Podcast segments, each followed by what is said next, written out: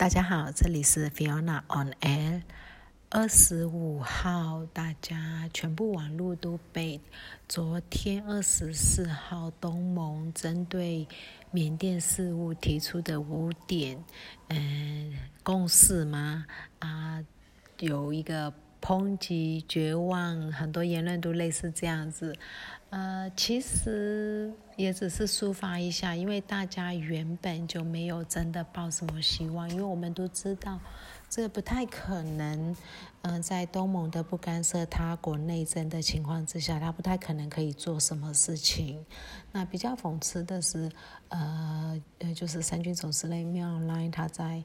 哎，雅加达参加这个会议，然后他的部署在国内曼德勒杀了一名二十二岁的年轻人，呃，这是知道的，不知道的还有多少我们不知道，因为像二十三号晚上在奥班也是有人被杀了，然后因为是晚上，然后尸体很快被拿走了，几乎没有人知道发生了什么事。然后只有跟他一起的同伴，因为呃就是逃脱了，那这个人有知道，诸如此类的，呃，可能零星的城市还是会有一些有抗议的人，因为抗议的人越来越少，越来越少的时候要被诶镇压、逮捕或者是谋杀都变得呃更简单。嗯，所以对继续坚持的人来讲，其实是风险是非常非常大的。呃，国内的整个局势，呃，大家也开始担心第三波疫情，因为疫情在印度那个爆发。啊，我相信各位比我更清楚。然后在泰国也传出了，在哎中国也有一些边界，就的中缅边界也有一些案例。所以缅甸这边其实现在也开始蛮多人担心第三波疫情。那的东芝这边都已经有准备，二十六号开始会开始有检查照，然后会有。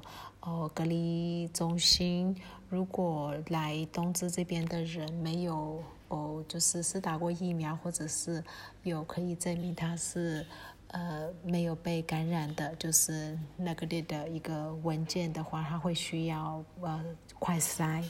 啊，现在几乎我东芝呃是第一枪，那后面我觉得很多的城市应该都会跟进了。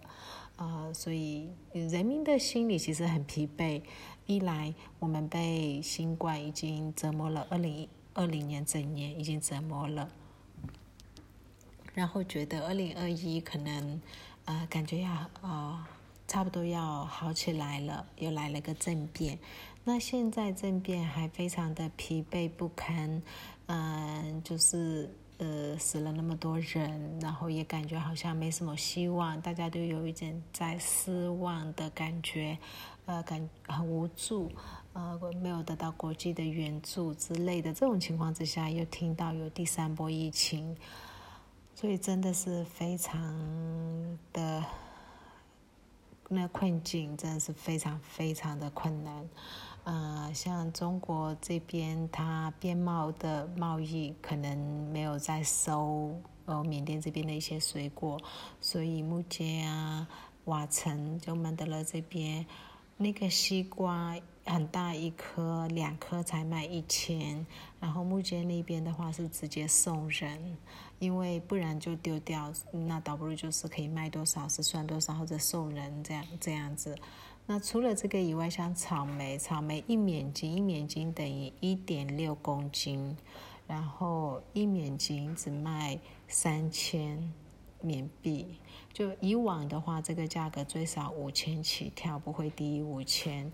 呃，接下来呃，应该就是芒果也会有这种滞销，所以。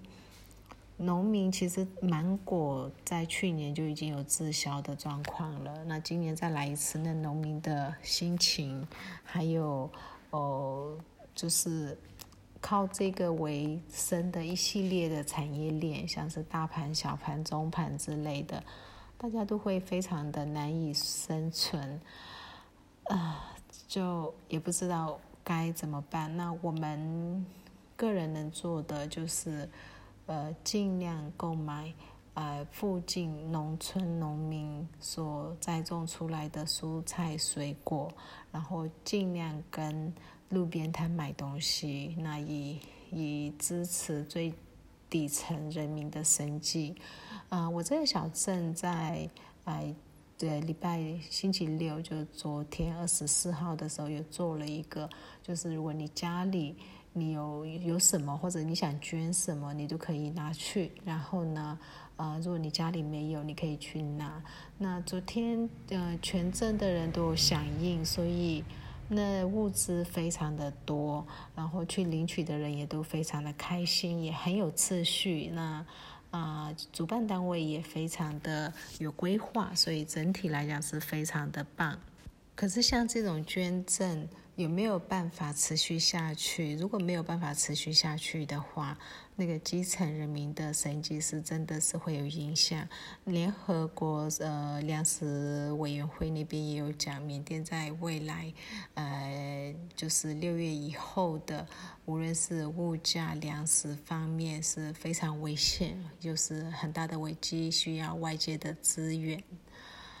那这个是针对目前缅甸人民生计的部分。那今天我是在政变以后首次，呃，走出小镇到其他的地区，因为有事情需要去。啊，其实蛮紧张的，因为我手机好多东西，我好怕我手机被收。我该做的但该删的也删了，然后该隐藏的呃那个 application 也隐藏了。但还是会有点紧张，然后，呃，身边不带太多的钱，然后我们要去的几个人也先，嗯，就是一讲好，如果被临检要怎么样应对，要怎么样回答。那路上确实有被呃军警有拦下来，然后。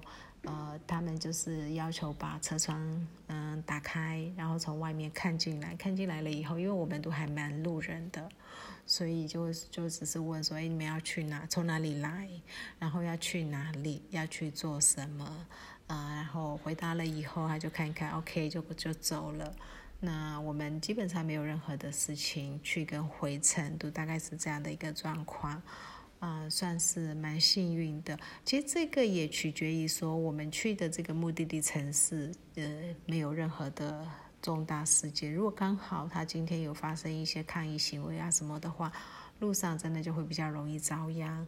那查手机啊什么，呃，听说其实他们会看，嗯，就是。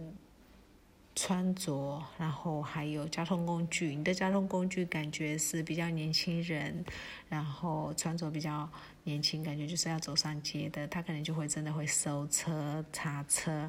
啊像我们就，我我就我就还蛮刻意的选了个裙子，这样的话，因为你不太可能穿着裙子去走上街去抗议。除了刚开始那时候有一些变装秀、选美呀什么之类的，还有猛男的那种。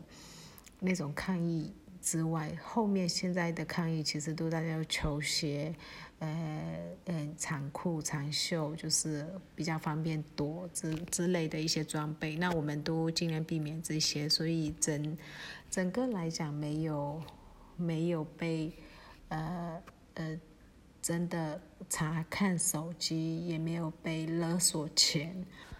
目前在缅甸的嗯日常生活几乎快接近恢复正常，除了物价变得非常的高，然后现金不易取得，嗯，网络又被限制这些以外，啊呃市场开始营业了，人们开始上街卖东西，什么都开始了，啊当然。呃，家里有被逮捕的，家里有死亡的，不可能恢复正常。嗯，其他人都不是开开心心的恢复正常，而是在不得已为了生计，必须得去做一些可以生存下去的工作，那样的感觉。啊，这是现在缅甸的状况。那今天讲到这里，谢谢大家。